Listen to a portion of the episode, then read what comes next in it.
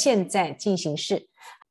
Hello，大家好，我是 Ethan。Hey，我是 Kiki。关于 Future of Work。的这样一个还蛮重要的，正在发生的一个题目，是未来的工作，或者是工作的未来，从两个角度都可以。在 Every 的专栏作家 Lauren Ravasi 的新著作叫做《Global Natives: The New Frontiers of Work, Travel and Innovation》，Global Natives 全球原住民，像当中的这一篇啊、，Work is life and goes everywhere，也就是。我们 Ethan Sensei 说的说，在任何地方工作及生活，数位游牧民远端工作，还有探讨这个无国界生活的一些讯息，就 Ethan 准备出来的四个要点，先预告一下。第一个要点呢是便携式科技的演进。其实我们现在天天谈 work from home，这是 given 啊，基本。其实 work from Anywhere 才是王道，就在哪都可工作。那第二个要点呢，是谈谈从愿景到次文化。在这里我们会 谈到一个这个，Ethan 说是数位游牧族的前朝天可汗啊，叫 Tim Ferris，他是怎么去引领游牧族来冲击当年的去年十年前的这个文化啊。然后第三点是这个 Nomad List，居然我们这些走牧族的。表单列表啊，到底是怎么出来的？而且大家都可以去看看到底哪一些地方是这些数位游牧族喜欢的新的点。第四个呢，则是我们去看看数位游牧形态的这些反思。所以，Ethan Sensei，哇，我们要开始了，我们看看，对，很期待，期待，我我是真的期待的不得了。所以我们先看看有点这个历史的回顾。第一个，我们说到底为什么 work from anywhere 才是王道？它当初的是什么样的一个状况？呃，对，呃，其实我们现在呃 work from home，其实大家应该对这个形态非常熟悉啊。那其实呃技术上的资源其实是来自于所谓 portable 便携式的这种技术，我们必须要有便携式的这样子的呃，比如电笔电啦，跟着我们，我们才能够进行这样子 work from home 的。的这种这种工作方式、生活方式，好，那这边呃，便携式的技术最早是在一九八三年啊，Compact Computer Corporation 就是大家熟悉的这个康柏电脑，嗯，对，康柏电脑公司，它推出了在当下哇，令大家非常兴奋的一个产品哦，就是世界上第一台的便携式电脑 Compact Portable，对，那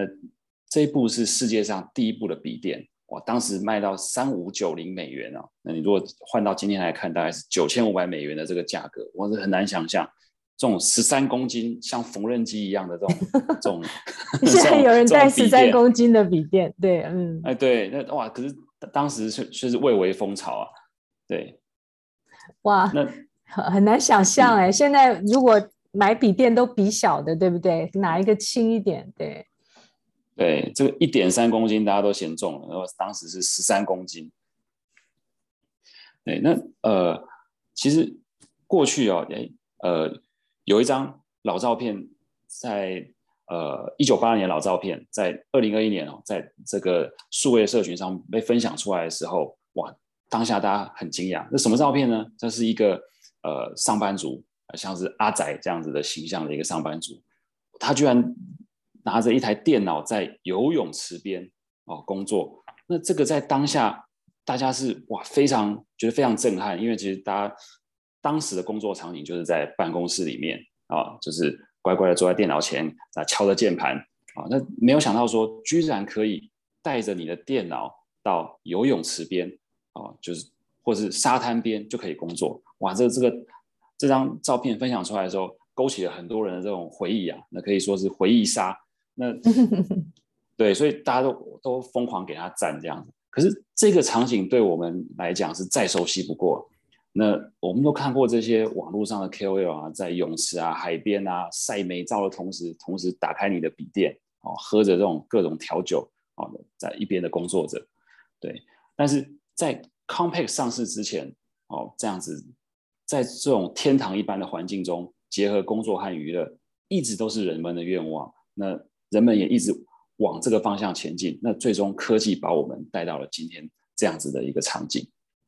很难想象哎，现在笔电是带着就走了，好像没有人 再去看那个放在桌上的电脑了。对，有意思。对啊，嗯。对对对对啊，还有就是，如果不用看桌上的电脑，就代表着我们不需要工作一定在办公室才发生了，对吧？这个在过去四十年也有很大的变化。没错，那我们说科技啊，让工作和场域的这个地点分开来了，它不必要的一定是挂钩在一起。嗯、呃，每一代人他都有这种梦想的跨越国界啊、地点，还有以及时区。好，这样子无缝接轨的思想家和工作者，那大家都很努力的继续呃跟身边的人来说明说，哇，这个这我我们看到的未来是怎么样？那科技也一直把我们往这个方向带。哎，Eason 不是像我们现在这样吗？你早上八点半，我晚上七点半，你在台北，我在奥斯汀，我们是跨时区、跨国界。可是我们很认真的在给各位讲录播课，对吧？哎，是没错，服务我们的听友。嗯，对。那其实早在一九六零年代哦，有个科幻作家叫做呃 Arthur Clarke，他就预测了全球远端工作的这个出现。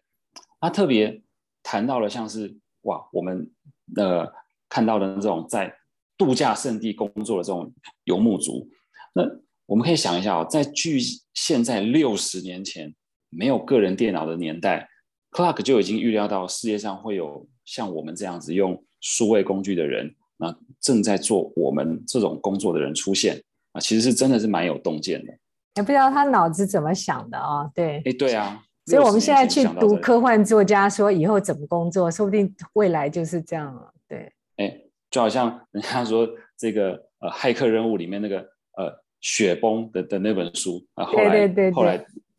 就变成变成我们现在的去中心化的世界。对啊，没错没错，对啊，哎，可是他这边提到最早的这种游牧族哦，其实他他们没有智慧型手机，也没有笔电，呃，那这中间嗯，对，那一九八三年到九一年间，哎，这中间有一个蛮有意思的人，他叫。Stephen Roberts，那他是一个科技的作家，他骑着这个自行车穿越了美国一万七千英里。哇！对，那他他就是有有一天在，他原本的工作是科技作家嘛，哎，那那那有一天忽然他觉得说，哇，他不喜欢他现在的城市啊，生活的方式啊，所以他就直接把房子卖掉啊，离开这个大城市，然后在单车上把家扛在单车上嘛。哎，对，他不止把把家当都上了他的这个自行车。还把他的这个四键键盘，因为现在呃现在的键盘都很发达，但当时就是他四键键盘和他的的荧幕啊组合在一起，然后用太阳能电池帮他供电，哇，他就很潇洒的说：“我带着我的这个呃初代笔电啊，还有太阳能板，然后我只要有一个账户，那我就可以跟我的总部来来回报呃并并且工作这样子。”一九九一年呢，对啊，对啊。哦对，这个是在当当时是创举啊，但是现在对我们来讲，这这这哪有什么？对，每个人每个人都可以办得到。哦，他带的是一台 Radio Shack 的，就一个这个副牌一百的笔记电脑。哦，对，啊，五瓦太阳能电电池板，然后在 Computer 上有账户。哇，天哪，好厉害！嗯，对，这个在当下应该是呃属于。最顶级、最先进的设备了。那但是现在这些设备，其实你我都拥有。呃，我们都没有过，我们只有 更新的。对，对，我们只有更新的，就是相对于这这些功能的设备啊，其实我们我们都已经在享受其中。哇，他这样骑车做了八年呢，哇，真是的。现在去找一下他在哪里。嗯，对，而且他这台最有趣的是，他这台改造自行车。最终还成为一百二十美元的这个拍卖纪念品，一百二十万美元。对，一百二十万美元拍卖一百二十万美元，然后被放在这个呃 L 呃加州山景城、oh, Mountain View 哦，在 Silicon Valley 的这个呃对，在的电脑博物馆当中，对，那我们也可以说，它这样子的方式哦，就是这数位游牧族的最早期的一种一种早期实验。然后呢？呃，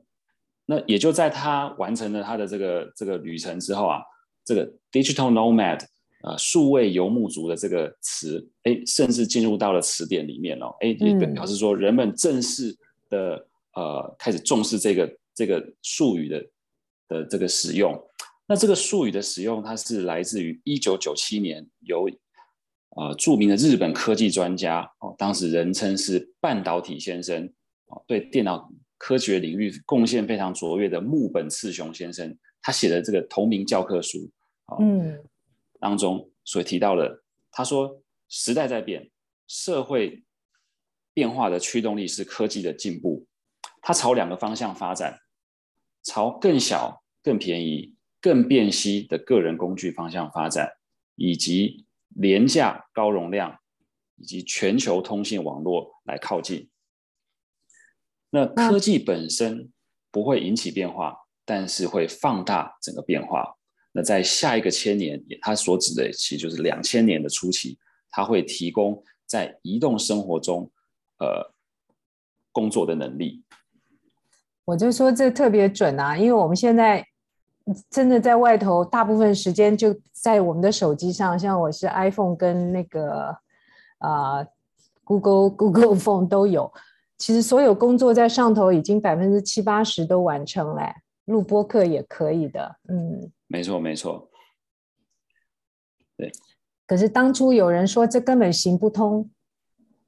因为他们想不通是怎么能够还会看到只能打电话的手机。在现在我们。应该是觉得只能打电话的手机很奇怪，对吧？嗯、对，没错，没错。当时我记得 Apple 推出这个 iPhone 的时候啊，我打那时候呃某 N 品牌哦，就是嗤之以鼻，说你这你这个不是电话吧？你这 你这个根本行不通。但是现在时至今日，我们这样看起来，哇，真的是这是一个非常划时代的一个发明。嗯、真的，N 品牌现在也都不太出现在手机的广告里头，哇。就是啊，这也难怪现在世上主要的科技公司都瞄准了移动专业人士的生活方式来开发领导游牧式商业生活的工具，对吧？对，没错。那随着时间的这个推移，呃，这些工具都变得呃，被对每个人来说都够便宜。那我们再讲的夸张一点，人类啊，从一万年前舍弃了游牧。然后到定居农耕，好，从那时候开始到现在已经过了一万年，而人类在两千零二十年，啊，就两千年过后，就是西元两千年过后，我们现在面临一万年来生活最大的，呃，生活方式最大的改变，而这些改变将在先进国家的多数人上面率先来发生。嗯，之前我们讲到，我们正在见证成瘾经济的历史。没错，我们现在也在见证人类经历一万年后，万年以后，对，从定居再又去游牧了方式的历史，真的，我们就回到当年成吉思汗那样子而已嘛。没错，没错，对，这是这蛮有趣的。那的确啊，你看我们现在的确在任何国家，然后买个机票，然后在在下一个地点，然后好好的工作。那所以游牧跟定居，它中间其实是一种切换了，对不对？你可以没错，在你合适的呃时间、呃条件状况之下，说不定会成为新的主流生活方式哦。嗯，是没有错。那以前我们是没得选择，现在我们在科技的帮助之下，能够帮助我们自由的来来切换、来选择。那这个木本先生他在。一九九七写这篇文章的时候啊，那当然科技环境跟现在不太一样。那那那个时候，那个时候，呃，我们讲 PS One 才刚发布哦，那 MP 三 MP 三的格式还是呃当时最新的哦。那这这个这个时空背景其实是是离我们稍微有一点时间，大概是二十五年前了。哦，对对，那其实木本它证明了这个趋势上是正确的啊。但是，呃，他预言的发生时间点，事实上是稍微晚了一点。啊，就是说他预测大概两千年初的时候，呃，就就会发生这样子的情况。那实际上，呃，在二十一世纪初，呃，大概是两二零一零年啊，才更广泛的呃被接受，那被实践。所以，现实世界对这种生活方式的热情发展速度比科技还来得慢，是吧？是的，是的，没有错。呃，那其实他他就是跟跟他预期的差了十年了。那中这中间，其实是我认为是有一些呃原因存在。所以技术层面上去做的事做事情的能力，并不代表它会成为一种生活方式潮流，是吗？是从这样的去学去想到这些。是，呃，我会这样解读哦，就是其实理性面通常发展的比较快，因为科学只有一个答案，嗯、是或非，零或一，所以持续的朝进步的方向前进，这是很快，因为你很快就可以得到正确的答案，好或不好，哎，你就选好的，你不会选不好的。那你就可以一直一直往前进，可是那可是人文方面就比较不是这样，因为人文的方面其实是没有一个固定的答案，是要透过不同的思辨啊、论证啊来讨论出一个、嗯、呃比较凝聚共识的一个方向啊。那所以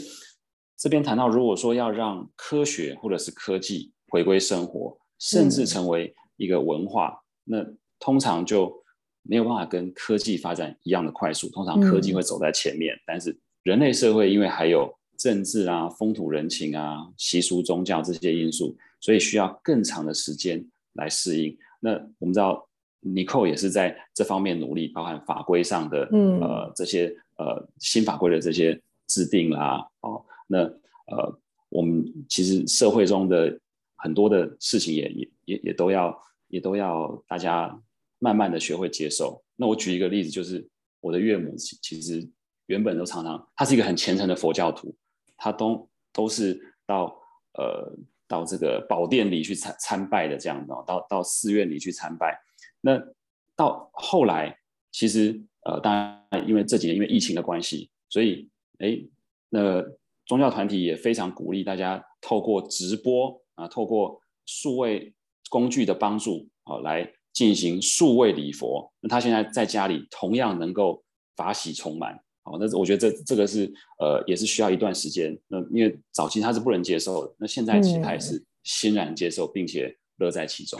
就要有点时间适应。其实这一点跟我们现在的环境也有一点点相呼应。举例来讲，我们现在另外一方面在 on board，大家去看看的是这个区块链，还有这些新的科技，那其实。有很多人为的，不管是治理啊，不管是现在的呃权力拥有者啊，或者是现有行业的颠覆等等，其实科技在前，但是真正要完全的这个呃大家去 adapt，其实是还有时间更长，的确是这样的。没错没错，那我想要做到这一点，首先我们呃还是要有一种勇于创新，并且接受创新的性格。那这样才能让让科技的发生感觉更真实，我们更更去拥抱它。哇，有书是提供这样的内容吗？嗯，哦，有这个就是提提到这个我们所谓游牧族的前朝天可汗，哇，这个 对他他这真的是一个蛮呃在文化上面呃在当时的观念方面非常大的一个冲击的的的一本书。哦，好吧，我们要到我们的第二点啦，从愿景到 subculture 到次文化。那我们为什么说是数位游牧族的前朝天可汗？他的确是零七年出那本一周工作四小时的时候，我记得我住在上海，我就推荐我周边所有的人去看这本书。然后人家看到书名都会说胡说八道，怎么可以一周工作四小时？这是第一个反应，呵呵，很好玩。所以到底 Tim Ferriss 是怎么样的故事，Ethan？呃，对，那 Tim Ferriss 这这个人呢，他是当年在呃两千年初的时候，在戏戏谷的，当时是一个家喻户晓的人物。那他在二零零八年，他他透过这种公众投票，用压倒性的优势赢得了这个呃当时指标性的杂志《Wire》杂志好年度最佳自我行销者。哦，对，那他他在他他经历了很多部落格啊，然后。呃 YouTube 啊，或者是 Podcast 频道，哇，里面访问都是企业精英啊，或者是这种演艺圈的这些精英，哇，所以当时算是呃很早期的这种 KOL，对，对网络名人，嗯，对，那他的他的这个著作就是最出名的著作就是这个每周工作四小时这本书，啊，这当当时听起来说 What？我们一周工作四十小时，你老兄居然工作四小时，我说这个这个是很呃，在标题上觉得很匪夷所思的一件事情。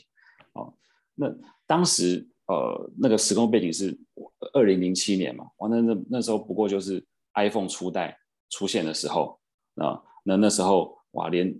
YouTube 都还在。充满着这种 buffering，每次看都会卡卡的这种这这种年代，我、oh, 居然 居然提出了这样子的观点哇，其实是当当时是让大家非常的震撼。是，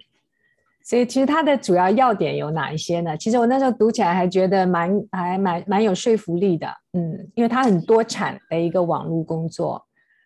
常常看到他的新闻，就是就在巴西。跟人家去做舞蹈比赛啊，然后他在香港的电影里头也有出现过啊，是一个很多彩多姿的一个创业者。是，那呃，他他其实呃，Ferris 其实是一个呃，他非常多产的这种网络工作者。他在写这本书的时候，哎，他闻到了这种这种哎，好像可以在任何地方工作的这种这种气味，哎，好像。catch 到这样的信信号，呃，然后可是当时的人都会质疑说，哎，真的有人会拿着笔电和智慧型手机在任何地方工作吗？或者是像是讲我们讲二零一零年，哇，一群人冲到巴厘岛去去去 work from 呃 vacation，对不对？哦，对，那当时是有这样的怀疑。好，那我如果我们试着了解。这个 Ferris 当时的这种这种心理状态，他的想法哦，其实，在网络还没有像现在这么饱和的环境中，他是一种这种生活导师哦，生活骇客的这种身份来出现，他帮大家指引了一条呃通往这种大家以往会认为成功的这种道路的一条替代途径啊，就是说，哎，我不需要靠着传统的方式也能够获得成功。那他让大家觉得说，如果 Ferris 可以做得到，那为什么我不行？他把这些事情用非常简单、非常大家非常容易明了的方式，哦，去说服大家说，哎，这个事情是可行的。对，那自己常把自己做成实验呢。对，一会儿又做这个什么健身，一会儿又做那个冥想，反正常常把他实验结果在部落格跟大家分享，说这些。呃，方法，嗯，对，那当时他其实就是已经一个非常知名的一个 KOL，所以他这样子来来来宣导这样子的一个概念的时候，哇，对于呃对于这些读者来讲，就好像是一个功成名就的朋友哦，然后在在这种几杯黄汤下肚之后，泄露了他们自己，哎，好像这种成功的秘诀一样，那哇，大家都是趋之若鹜这样子，嗯。对，那在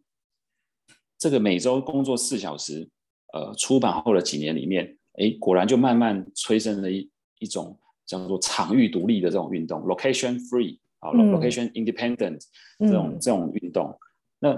呃，他 Ferris 当时为了资助他的这些追随者们，哦，勇勇于做这样子的冒险，哦，他做了一个呃，他建议他的那个追追随者们可以先。设计一个所谓低压的事业，就是说，哎，你不需要非常高强度的工作，呃，不需要呃跟工作场所高度连接的这样子的一个工作，由这样的工作开始，然后试着从这个工作中支持你的生活，那呃，在这样子的设计里面，他说，业主可以充分的简化这个营运的工作。最大限度的减少要动手的业务，同时最大限度的提高利润。那这个事业本身可以是任何的东西，但是重要的是方法。他建议读者跟他以前一样，就做一家直销公司，所以 drop shipping 的公司，啊，从中国或是印度这些呃所谓的世界制造中心来购买廉价的商品，然后用网络把他们卖给西方有钱的这个消费者。嗯，好像现在 YouTuber 上课都直接说这个，他不过 Ferry 是最早的创办人。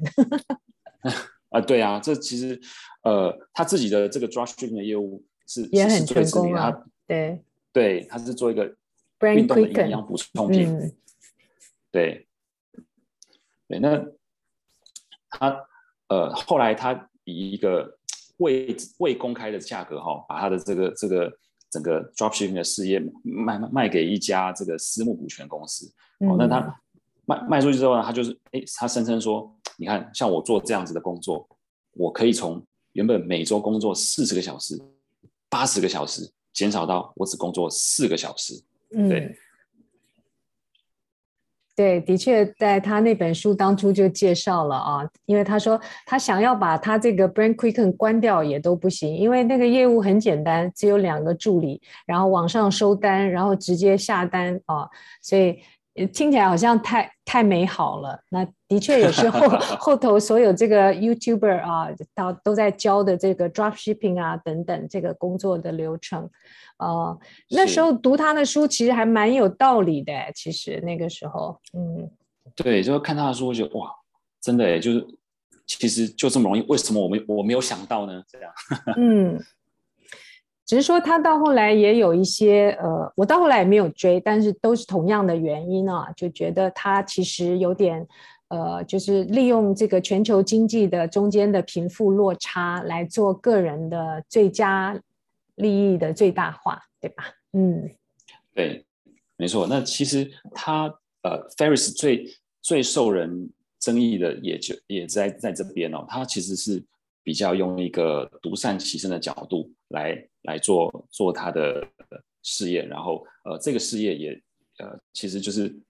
他他宣导这个事业，嗯、对他宣导这个事事业模式，其实就是。呃，大家都是只有顾顾好自己就好了。哎，那我我你可以用一个很简单的方式维持你的生活，然后在任何地方都可以做这个事业啊。嗯，对。所以的确像，像其实因为 Ferris 起得早嘛，所以在两千跟到两千一零年这些呃课程创建者啊、虚拟教师、教练、布洛格跟活动组成的这些活跃家庭手工业，尤其是有。有这个 YouTube 等等出现，所以呃，的确到后来我们看到，我们把它叫做前朝的可汗。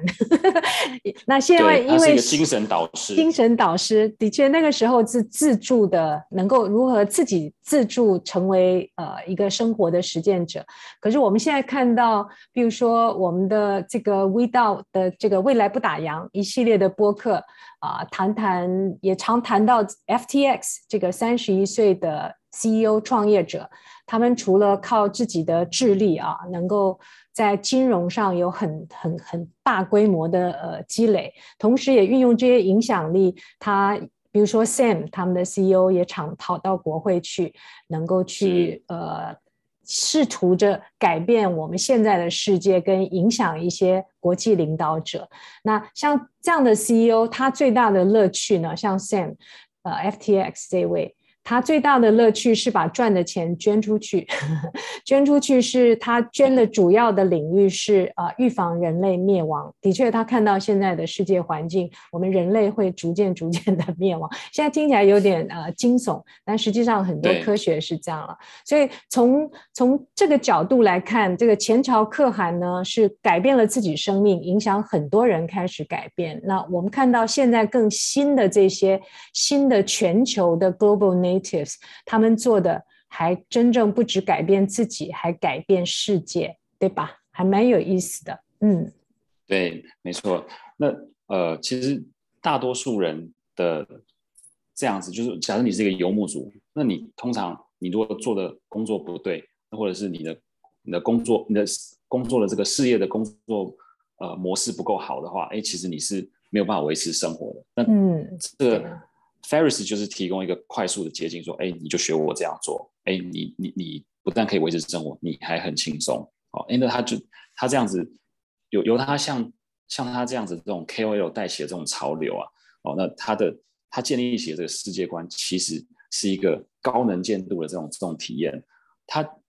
邀请了这些潜在的游牧者，就说，哎，他心里向往，可是，哎，却好像不敢付诸行动的这些哦潜在游牧者，把这个世界视为他们未来可能的乐园，哦，嗯，并且而且比较容易开始，对，对对，等于是推坑一把哦，嗯，然后把自己的利益置于其他的一切之上，哦，那 Ferris 鼓励他的这这些信仰者。哦，在他所谓用他所谓的这个地理套利 （geo arbitrage） 啊，呃利用全球货币和成本的差异来获利。哦，那其实很简单，就是如果你赚的是一个纽约或者是伦敦这样一级城市的薪水，那你的钱，你你可以靠这个钱来让你的这个这个游牧持续更长的时间啊，也可以让你远离一些呃，就是呃天气不是那么舒服啊。啊，或者是一些环境不是那么好的地方来来游牧，你可以在更好游泳池啊，有现代化设备的地方来来做一个数数位的游牧者。好，那当然这样子的方式并没有错，这观观念并没有错，但是它这个用地缘套利的概念啊，本身其实就反映了很严重的不平等。有一些人会这么看，对，嗯，我也这么看。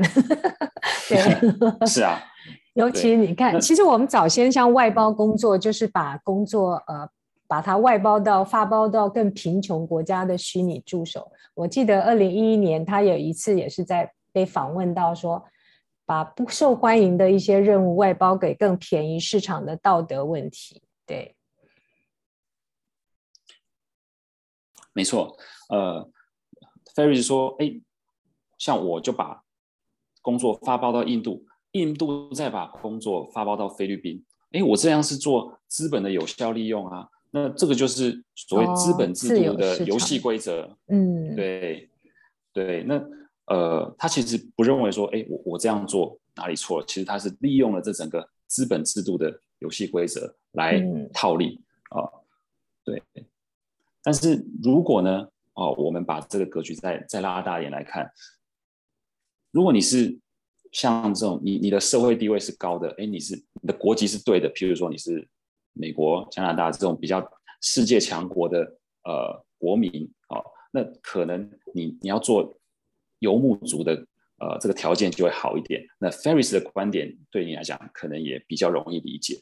但是世界上大部分的人呃都不是像这样子的条件嘛，对，那这个呃这样子的条件并没有在。每周工作四小时的这个这个理念里面获得解决，好，那 Ferris 并没有认知到说，哎，其实他是靠着自己先天的优势来克服这些游牧中会遇到的问题，啊，但即便如此，每周工作四小时这本书还是呃一个很重要的一次对一个这个思想的革命，哎，嗯，在那个时候，没错没错，嗯，对，他把这样子的。呃，观念 work from anywhere 的观念推广到整个社会，让让大家哎开始一呃不能说一窝蜂，开始很向往，从向往到付诸实践。那这个风潮一直延续到现在。那因为疫情的整个催化之下，哇，真的付诸实践到变变变成普及，非常普及的一个状态。普及之下，然后又有现在新的一代，随时到任何地方，尤其是科技的工作者，他其实没有地域的限制，而且他们能够创造的影响力的规模也很大，然后也很自然的能够做，就跑到一个新的社会的一种改造者的促进者的角度，尤其他们都特别年轻，尤其是在 Web 三的世界里头，对，嗯，真的真的。哎，那我们来看看，就要这个历史回顾啊，这个价值观是怎么呈现？我们就看看，那到了第三个要点，我们开始说，呃，有哪一些新的指标啊？有哪一些新的参照？比如说像 Nomad List 有这样的游牧族名这个表单出现了。没错，没错。那我们刚刚提到，每周工作四小时是在二零零七年，呃呃发行的出版的这这个书。那过了六年，到了二零一三年，哎，有我们游牧族里面有一个小清新，叫做 Peter Levels，呃，他他把他的这个呃想法哎付诸实践，做了一个叫做 Nomadlist 的这个网站啊。那 No Nomadlist 是什么网站呢？它这是一个告诉游牧族哪里才是最适合你游牧的地方啊的这样子的网站啊。那这位 Peter Peter Levels 他本身是一个呃 MBA 的毕业生，哇，他当时只有二十七岁，二零一三年的时候，哇，他也是毅然的放下所有的东西，从荷兰出发去环游世界啊。那其实他在环游世界之前，他就呃，已经有一些呃线上事业的尝试啊，因为他把一些电子音乐的混音啊传到 YouTube，哎，居然就爆红了。那在二零一二年他毕业的时候，他已经是每天每个月能靠 YouTube 赚进两千美元。那他的朋友就说：“哎，你你一个月都可以赚两千美元了，就是呃靠着 YouTube，你你并没有去工作啊，赚进两千美元，那你。”就可以在任何地方生活啊，你这生活费都不不成问题了嘛？对啊，那加上他之前也做过六个月的交换学生，所以出国对他来讲，呃，并不是什么太让他担心的事情。哦，对，那他也很想要实验看看，哎，自己在旅途中能不能维持像现在每个月两千美元的这样的收入？那所以他就毅然决然的把这些背包的东西都清掉，然后买了一张单程机票飞到泰国去。然后 哦，到泰国去，好吧？对对对，他到泰国去去呃进行他的游牧实验。那他也其实也一直呃受到这种每周工作四小时带来的观念的影响。可是他自己心里对于这种 dropshipping 的业务是，嗯、呃，他他觉得他不是太认同哦，那也不是他想要的，想要他他想要做的事情。就表示价值观，对 dropship 觉得没有增加价值，就东倒西倒。哎，不过泰国的清迈倒是一个这个 digital nomads 聚集的地方，哎，非常宜人居。邓丽君最喜欢的城市，嗯，嗯嗯嗯，是的。那呃，但是这个呃年轻人很很有想法哦，他他认为，哎，要我做一个 YouTube 的这种音乐明星，好像也不是他。真的想要的，啊，那对他来说，在网络平台上取得不错的成就，嗯，倒没有很让他高兴。他真的想要的是建立自己的东西，那一种跟现有的不太一样的啊，是一个独立的这种线上的事业。嗯，那他自学了这个城市设计，那他决心在十二个月内去创办十二家公司，新创公司。然后四处奔波啊，然后让这些新创公司能够自己自力更生，好，完全由他自己建立，没有其他外部投资者，好，那这对他来讲，这是一个他想要做的实验。那他他自己是觉得，嗯，或许这个实验完成的时候，十十二个月建呃创立十二家新创公司，这个历程走完之后，他能够想出一个更长期、更有。呃，更雄才大略的这样的计划啊，嗯，很有趣耶，对，这个实验蛮有意思。所以他怎么进行的？对，那他就像当时很多的这种数位游牧族一样啊，他他真的也就叫巴厘岛啊去工作了一阵子。哦，到优步，叫优步，呃，优对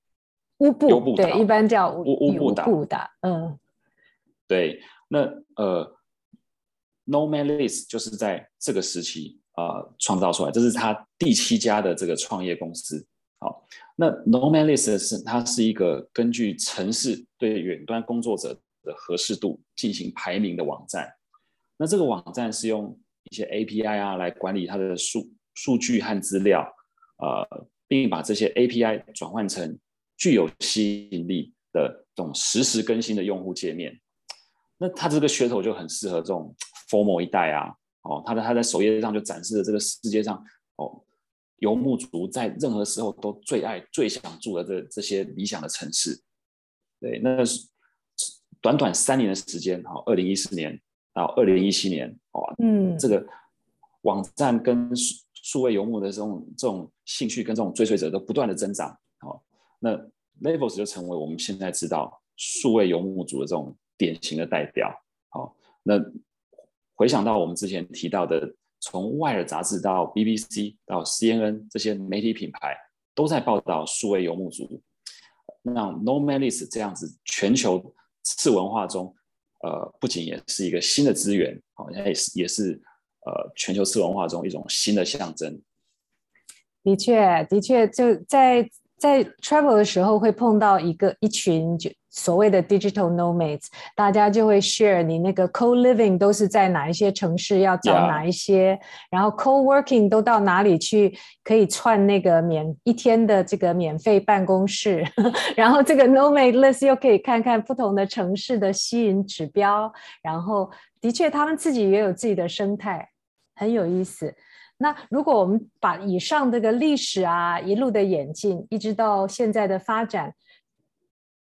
我们来看看数位游牧形态有个哪一些反思呢？比如说，我们在这个节点上怎么看这件事情，还有后续怎么办呢？嗯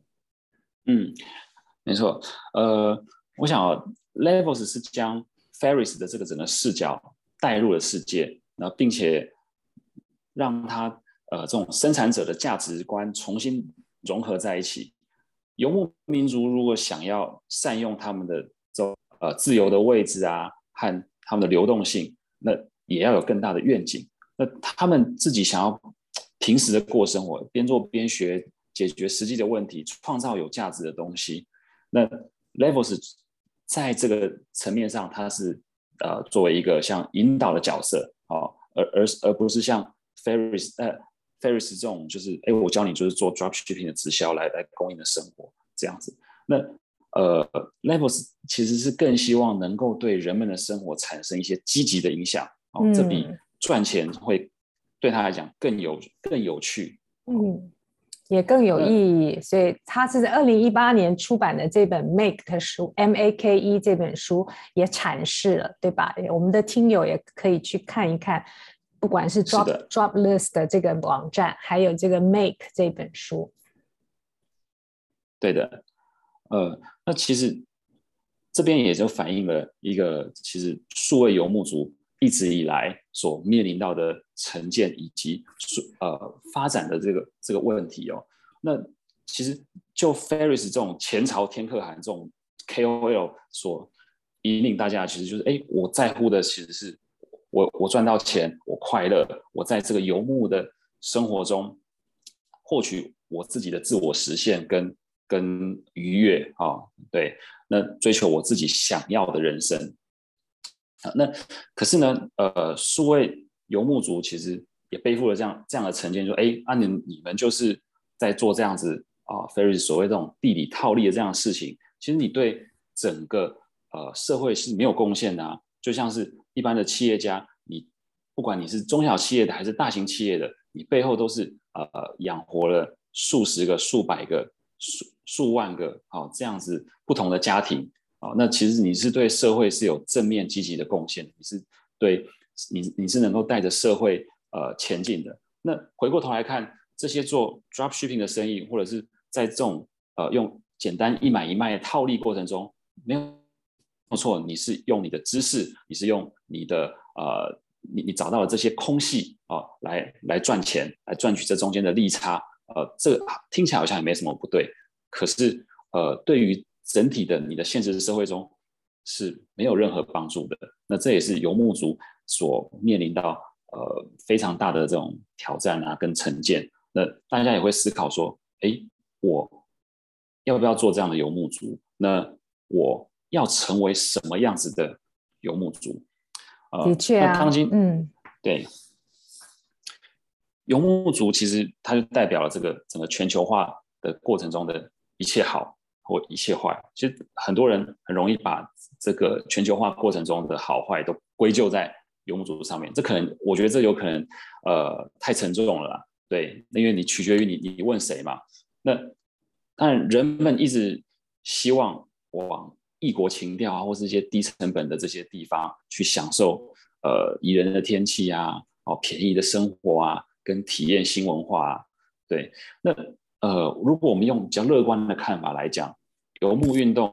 可以被视为在新兴经济体和已经成熟的经济体之间，哦，搭起桥梁的一个机会。